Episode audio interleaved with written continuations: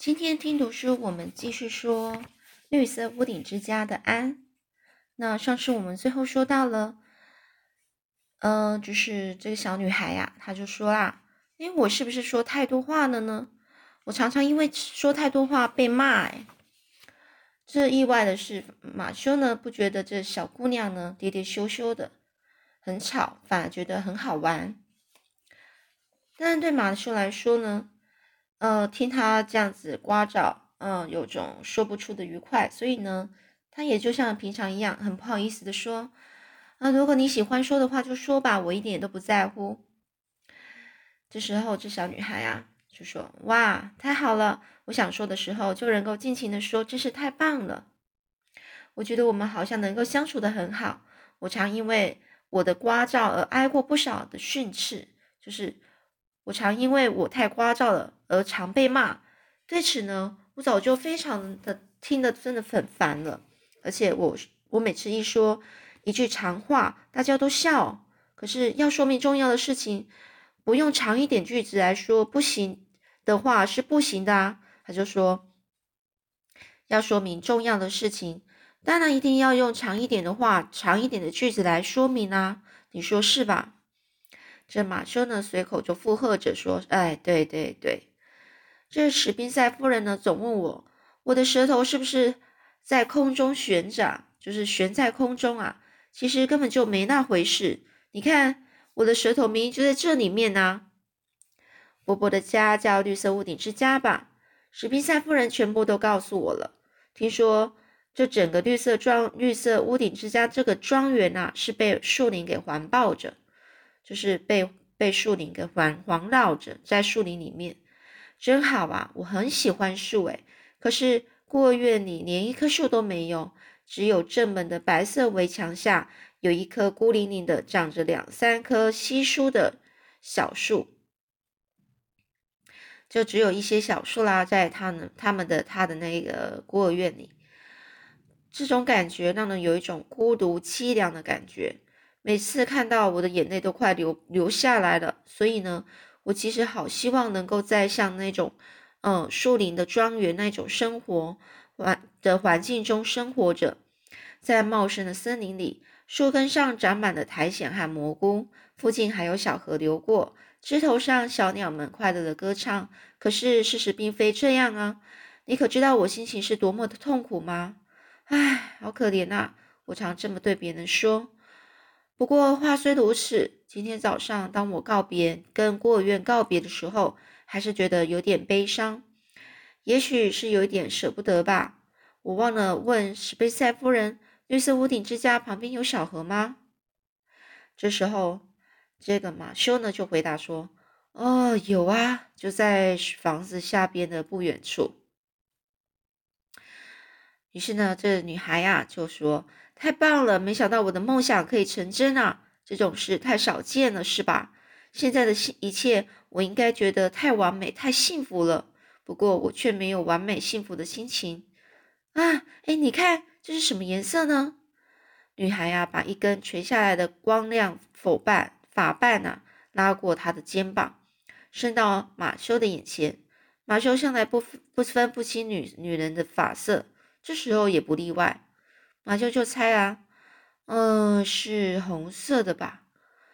女孩悲伤的长叹了一口气，把发辫放到手中，是红色的，对吧？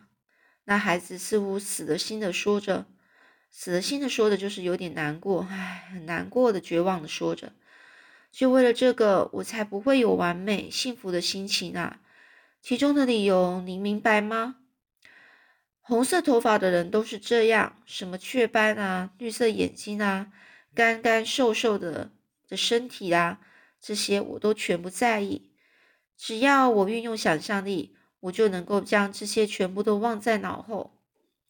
我可以想象我的皮肤就像蔷薇一样的美丽，我的眼睛、我的瞳孔就像天空闪烁着蓝紫色的光芒的星星。我也常常告诉自己，我头发很湿润的，就像乌鸦羽毛一样美丽。但实际上，事实上，心里明明知道这是一头头红色头发。我只不过是难过、非常悲伤而发出哀叹罢了。这不过是，也说这不过是非常难过的的悲悲痛而发出的哀叹罢了。也就是这头发呢，让他觉得非常的难过啊。我曾在一本小说上看过这样的故事：一个女孩呀，一个女人啊，如何将人生中的悲伤埋深埋心底。但是她可不是红色头发，而是一头金色头发，从石膏一般的前额上上下波浪似的垂下。也就是说呢，这个她的前面的额头呢，就像石膏一样。是很亮的，亮亮的石头，非常浑圆的。然后呢，从这个额头上面呢，有一个很呃大波浪卷的头发垂下来。石膏一般的前额是长什么样呢？我怎么也不明白，你明白吗？这马修就说：“哎呀，我也不知道啊。”这女孩又继续说喽：“不过啊，我想那一定很漂亮吧。”是那种超凡脱俗的美，超凡脱俗美就是超乎平凡人的美丽。面对这种美，会是怎么样的感受呢？又有看到这样的美丽，你是有怎么样的感受呢？你想过没有？这马修轻轻的回答说：“嗯嗯，我没有想过啊。”这女孩又继续继续说喽：“我总是这样想，这个脱俗的美啊，和不可思议的聪明。”以及天使一般的好孩子，这三种到底哪个好呢？脱俗的美就是，呃呃，比平常的人还要漂亮的的美丽，还有不可思议的聪明，就是这非常非常聪明，还有跟天使一般的好孩子，就是这个这个好孩子非常的善良，非常的好，很完美。这三个到底哪一个好呢？这个马修又回答。这这个这个啊，这个这个我我也不太清楚。而这小女孩啊，又继续说：“是啊，是很难定下下定结论吧？不过我们追根究底，就是把它继续研究，把这这个事情再继续的说下去。无论怎么想，怎么样都没有关系，因为每一个都是不存在的。谁呢，也不能成为一个像天使一样的孩子，人不可能一点错都没有。”史宾塞夫人常这么说啊！哎，卡伯特先生，你看，你看，那孩子突然兴奋起来，激动的差点从马车上掉下来，而马修马修呢，却是无动于衷。其实只不过是马车在路上转个弯，转个弯，而他驶进了林荫大道而已。而我们来开始介绍林荫大道是什么呢？这个被新桥镇的人啊称为灵异大道的，不过就是一条长四到五码。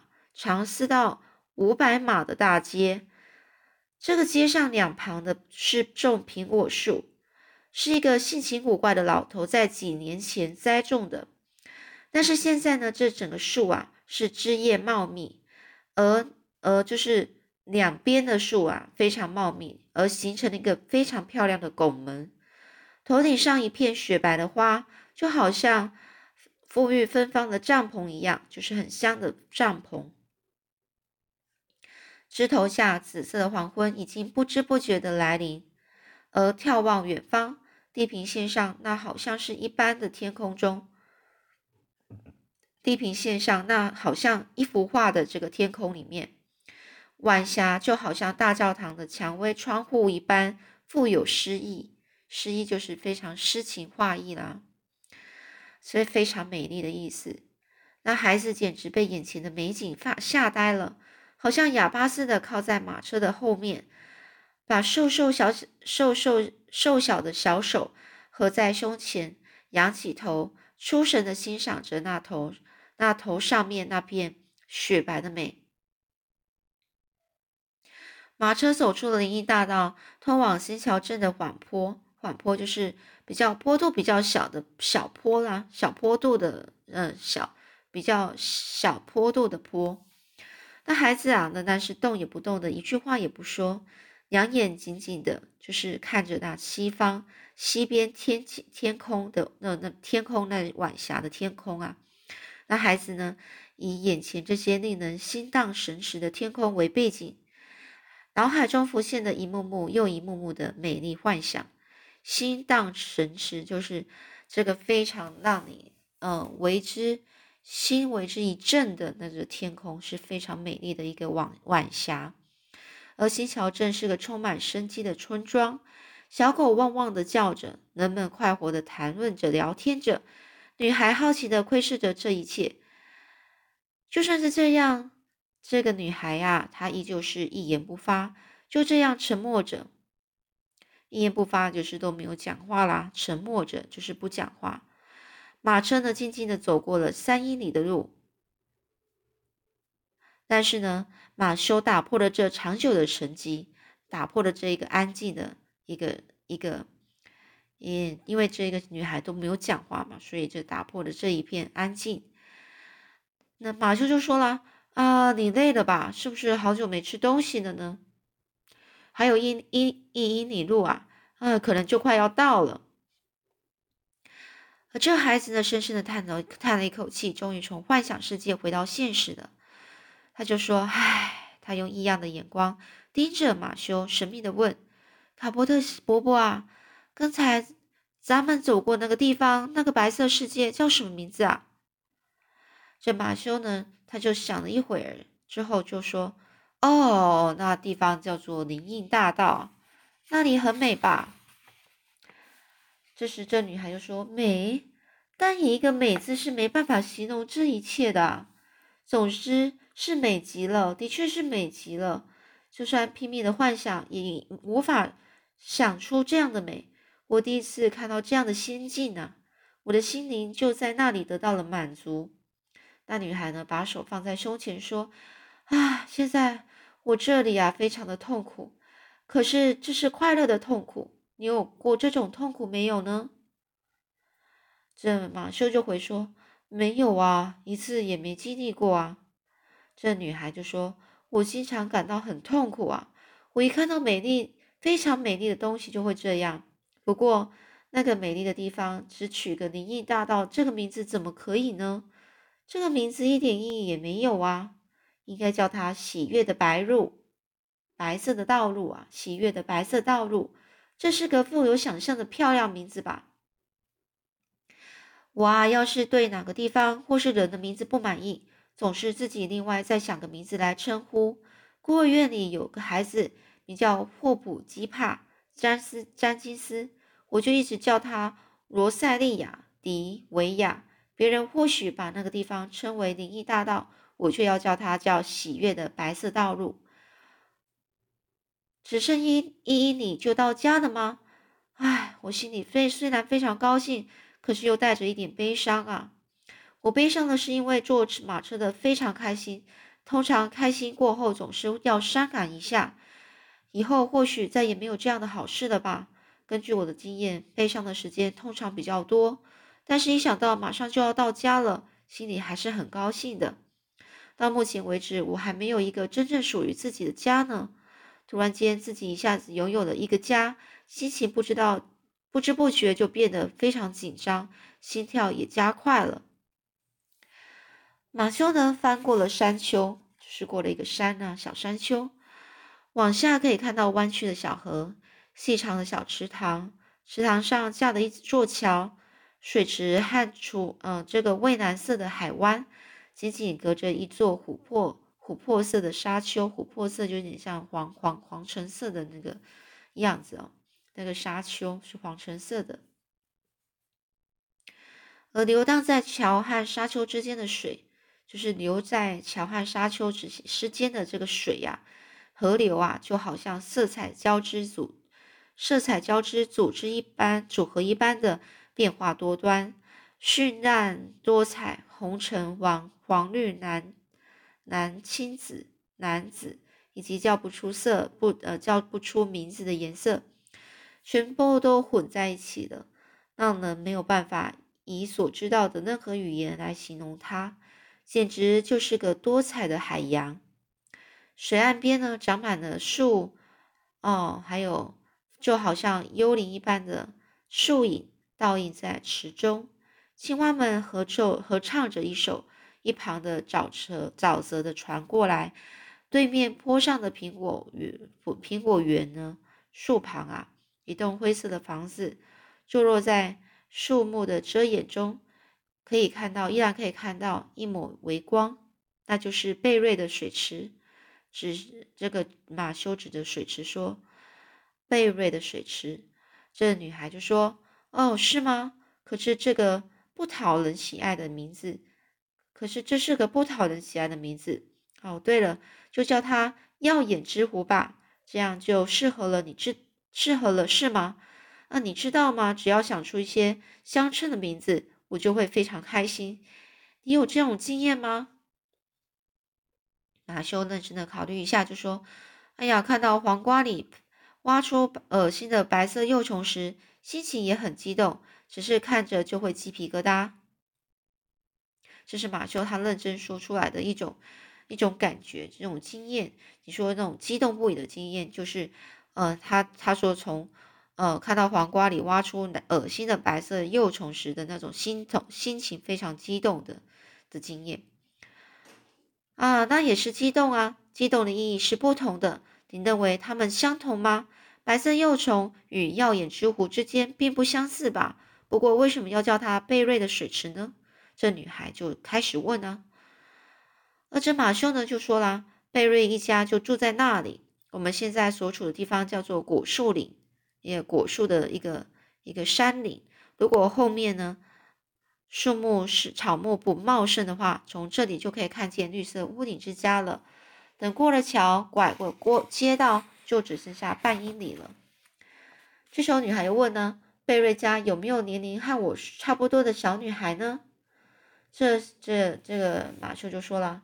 哦，有一个十一岁左右的女孩叫戴安娜。这安这个小女孩就说：“哇，是吗？多好听的名字啊！怎么说呢？感觉上是个了不起的名字。可是，可是我啊，还是觉得像珍妮呀、玛丽这些更普通的名字好一些。听说戴安娜出生的时候，正好学校的老师住宿在她家，家人请老师为他取名字，便取了戴安娜这个名字。”哦，这个是马修说的。哦，这时候呢，这个安娜就说：“我出生的时候，要是也有那位老师在场就好了。”啊，要上桥了，我得闭上眼睛。我总是害怕过桥，我常幻想一旦过了桥中央，桥可能就会折叠，像像折叠小道一样折成两半，把我压得扁扁的。所以我得赶快闭上眼睛。可是，一旦到了桥的中央时，我又会不自觉地睁开眼睛。如果桥真的折成两半的话，我倒要看看那一瞬间到底是怎么样的可怕。啊，是桥发出的咕隆咕隆声了。我最喜欢这种动听的声音。这世界上有许多美妙的东西吧？东西是吗？再让我回头看一眼吧。晚安了，最可爱的耀眼之湖。如果对你喜爱的东西说声晚安，对方。可能也会很开心的冲着对我笑呢。这些都是安的幻想。那你说呢？